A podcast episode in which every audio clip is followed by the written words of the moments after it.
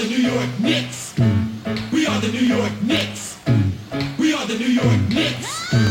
We are the New York Knicks. Say go New York, go New York, go. Go New York, go New York, go. Say go New York, go New York, go. Go New York, go New York, go. We're back on track on the fourth, scoring Morris 94, and the Knicks are hardcore. And I'll tell you like this, we ain't never look sharper.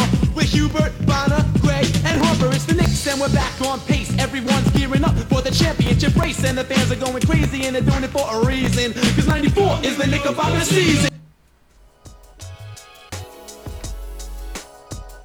¿Qué tal amigos de los Knickerbockers? Sean ustedes bienvenidos a esta nueva emisión a través de Radio y Secuencia Deportiva. Como siempre me acompaña mi gran amigo Rafa Tinoco y en los contrones Daniel Reyes. Rafa, ¿cómo estás? Bien, bien triste ya una, una crónica de una eliminación anunciada por parte de los Knicks de Nueva York. La verdad es que nunca se dieron ni Atlanta Hawks ni Charlotte. Tan es así que nunca se dieron que eh, están en, Bajaron a Brooklyn, ¿no? Están arriba de Brooklyn. eh, igual con récords muy similares. eh, pero bueno, así estaba de, de complicado el que los Knicks pasaran a play-in. Pero aún así han hecho un gran cierre que da esperanzas para el siguiente torneo. Sí, eh, el cierre creo que ha sido lo, mejor prácticamente de toda la temporada porque eh, fue una temporada de muchos altibajos, desafortunadamente más momentos malos que buenos, pero el cierre definitivamente desde lo que platicamos la semana pasada de cómo los jóvenes empezaban poco a poco a tener más minutos y a aprovechar también esos minutos era lo que ilusionaba. Esta semana también lo volvieron a hacer, les volvieron a dar más juego y como muestra tenemos eh, uno de los jugadores que en las últimas semanas ha sido, me parece, el que más ha evolucionado en su juego, que es eh, uno de tus favoritos, sin lugar a dudas, Emmanuel Quickly. Sí, Manuel Quickly que eh, ha, demostrado que cuando se le calienta la muñeca es bastante bueno. Es ese jugador que no le tiembla la mano tampoco cuando la situación está cerrada para tomar los tiros. Digo, la puede meter, la puede fallar, pero se le ve eh, con ganas de, sacar esos tiros. Y, vayamos un poquito a, a esto de las estadísti- estadísticas que tanto te gustan a ti, este Oscar. Y el equipo de los Knicks eh, ha tenido una racha muy, muy positiva en este cierre. Que ya le hemos dicho que tiene. Ah, en los últimos 10 juegos tiene 6 ganados, 4 perdidos. ¿no? Una racha positiva. Lástima que con esto no, no se pudo alcanzar el play-in. Pero eh, actualmente lleva un récord de 35 ganados, 44 derrotas.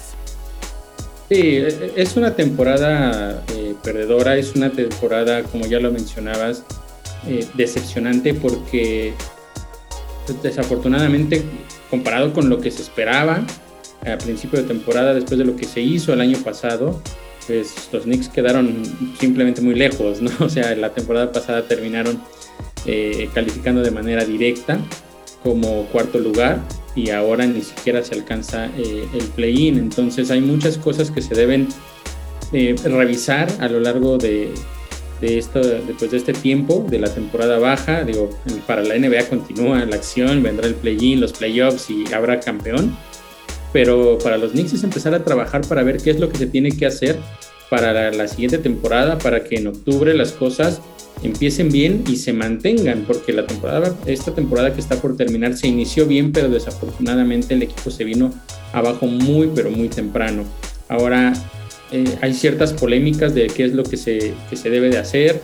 Eh, resurge nuevamente por ahí entre los cercanos al círculo de, de, la, de la gerencia que hay por lo menos tres personas de los más importantes, de los que toman las decisiones, eh, aparte de ti y de mí, por supuesto, que no quieren que se quede eh, Tom Thibodeau. O sea, ya ¿Que no quiere? se había pronunciado, no, que no lo quieren. Ya la semana pasada se, había se habían pronunciado y decían que no se veía que fueran a, a haber un cambio, que se iba a mantener por lo menos una temporada más.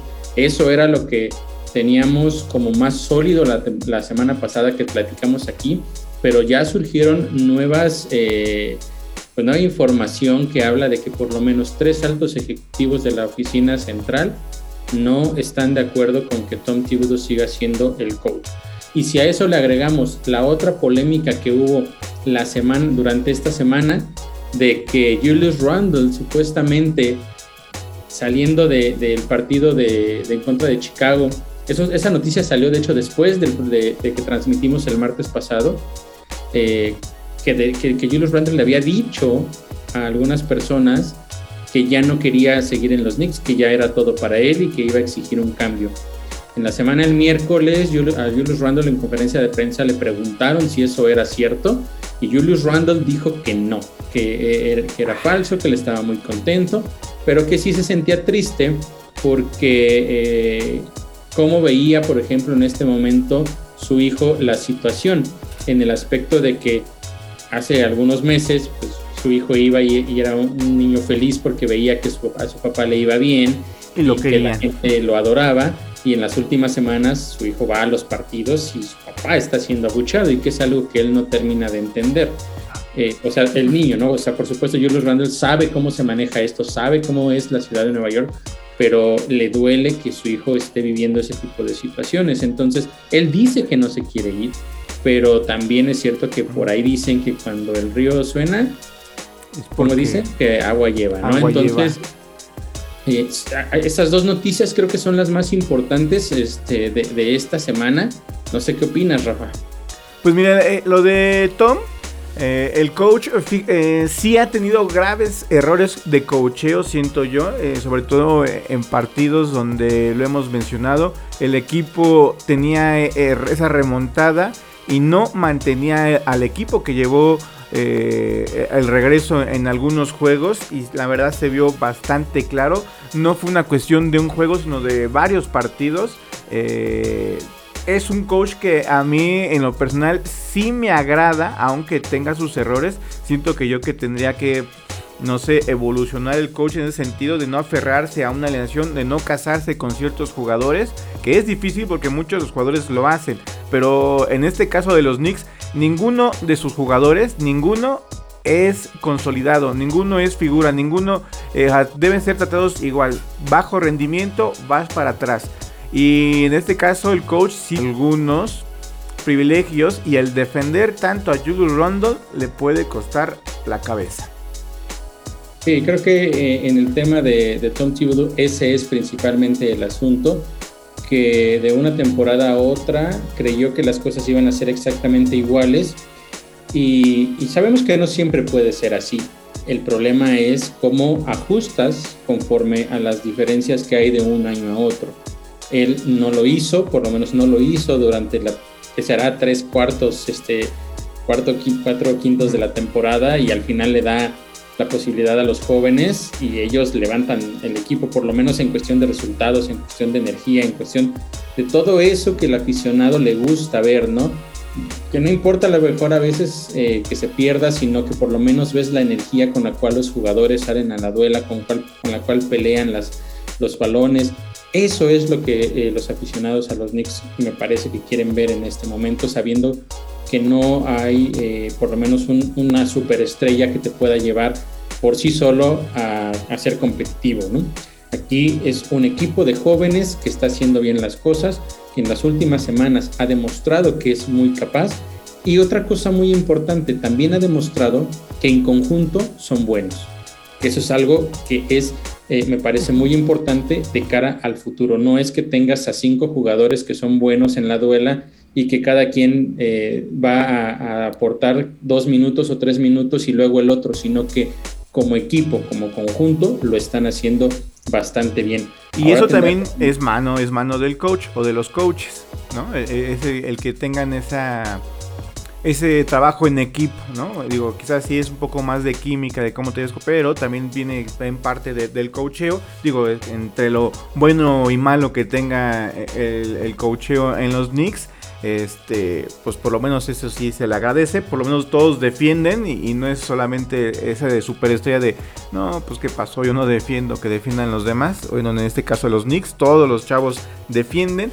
Y, en la comparación de los puestos, eh, y que no ha jugado Julius Rondle y toma la titularidad ahí Obi Toppin, en los últimos dos partidos, contra Cleveland y contra Orlando, tiene los mismos minutos de la temporada que tuvo Julius Randle, ahora los tiene Obi Toppin, y tiene números similares, ¿no? Llegando a 20 puntos también, teniendo cerca de los 10 rebotes, eh, cosa que es lo mismo que te da Julius Randle. Eh, y eso significa que, vaya, al, a Obi Toppin se le da los mismos minutos que le da a Julius Randle, te puede producir lo mismo y con mucho más energía, ¿no? Porque hay momentos en los que en el partido se necesita esa energía tanto para defender como para ah, volcar el balón y motivar esto para que el público enloquezca y le dé esa energía necesaria para cerrar los juegos a los Knicks de Nueva York. Sí, y, bueno, el, tema también, creo, que es muy importante esto que estás mencionando, esa energía con la que él sale, lo que demuestra durante su tiempo en la duela, y eso es algo que Julius Randle no entregaba. Muchas veces lo vimos con actitudes que parecía que estaba enfadado con, sus compañeros, que no estaba a gusto, eh, no los apoyaba. Eh, han circulado muchísimas imágenes de él en la banca eh, aislado mientras están dando las instrucciones, muchas veces se iba antes. Ya hemos mencionado previamente los incidentes que, que llegó a tener con, con, eh, con RJ Barrett, con su entrenador al que le aventó la computadora.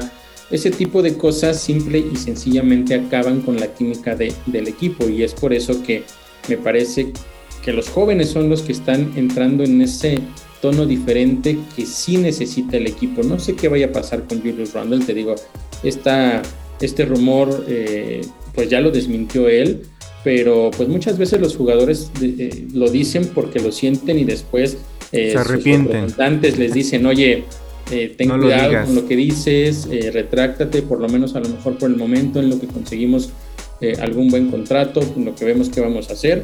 No sé cuál sea el caso, me parece que la respuesta de Julius Randle fue muy política porque no era imposible que él pudiera decir algo así, ¿no? Porque eh, no, no, está en la posición, por ejemplo, de jugadores como lo hemos visto de, de, James Harden, por ejemplo, que dice ya no quiero estar aquí y me quiero ir a otro lugar, no tiene ese talento, no tiene ese poder mediático. Ni, ni esa etiqueta de superestrella.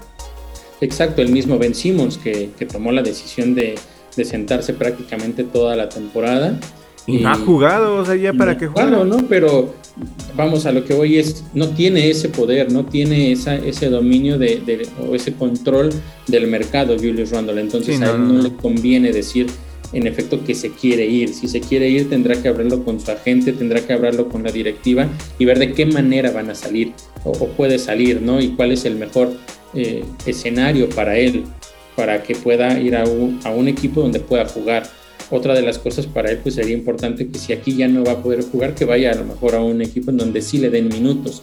Podríamos hablar del que tú, eh, un trade que a ti te encantaría, ya lo hemos platicado antes, sí. el de Zion, para que él llegara en este caso a los Pelicans y con un equipo joven quizá pudiera ahora sí tomar las riendas del de, equipo sin tener la presión mediática que tiene una ciudad como Nueva York, porque allá quizá le puedan tener un poco más de paciencia Acá se la tuvo el coach, pero los aficionados definitivamente no se la han tenido. Entonces, quizá esa podría ser una, una buena salida para él. La situación es ver qué tanto está dispuesto a dar los Knicks a cambio de Zion Williamson, un jugador que es, tiene muchísimo talento, es, fue uno de los mejores prospectos, se hablaba mucho de él, pero hoy, en este momento, Julius Rund, este, Zion Williamson no ha demostrado nada, porque ha estado lesionado demasiado tiempo. Entonces, Sí, cuando jugó tuvo buenos números, pero también hay que tomar en cuenta que a él se le daba la mayor parte de las bolas porque era el líder del equipo. Entonces eso, por supuesto, con un cuadro joven, e, era, es el resultado natural de cómo se, dan las cosas, ¿no? Tendría que llegar a un equipo diferente donde no sea líder y ganarse ese, ese, ese puesto de ser el, líder del equipo con su juego. Entonces sí podríamos hablar de que Zion Williamson es uno, uno de los grandes jugadores. En este momento no lo es y yo creo que un cambio hombre por hombre, quizá hasta los Knicks deberían estar pidiendo algo más, no solo hombre por hombre, sino quizá alguna selección o, algún otro jugador. Pero el futuro es incierto con, Julius Randle y hay que esperar a ver qué sucede durante la temporada baja. Se viene el draft. En programas posteriores eh, hablaremos de cuáles son las selecciones que tienen los Knicks. y también de cuáles son las necesidades, ¿no? En temporada baja también se tendrá que ver qué va a suceder con el contrato de, de Mitchell Robinson, si es que se lo van a extender o no. Yo justo ahora creo que se le tiene que extender el contrato a Mitchell Robinson. No veo un motivo por el cual no. Vuelvo a lo mismo, la primera parte de la temporada no fue la mejor, está teniendo un cierre maravilloso y quizá también tenga que ver por la química que ya se ha generado en el equipo y como lo mencionaba la semana pasada, que quizá ya se acostumbró a ese nuevo físico que tiene, que cambió mucho de la temporada pasada a esta en cuestión de masa muscular y que por supuesto no es tan fácil que el cuerpo lo asimile en un jugador tan alto.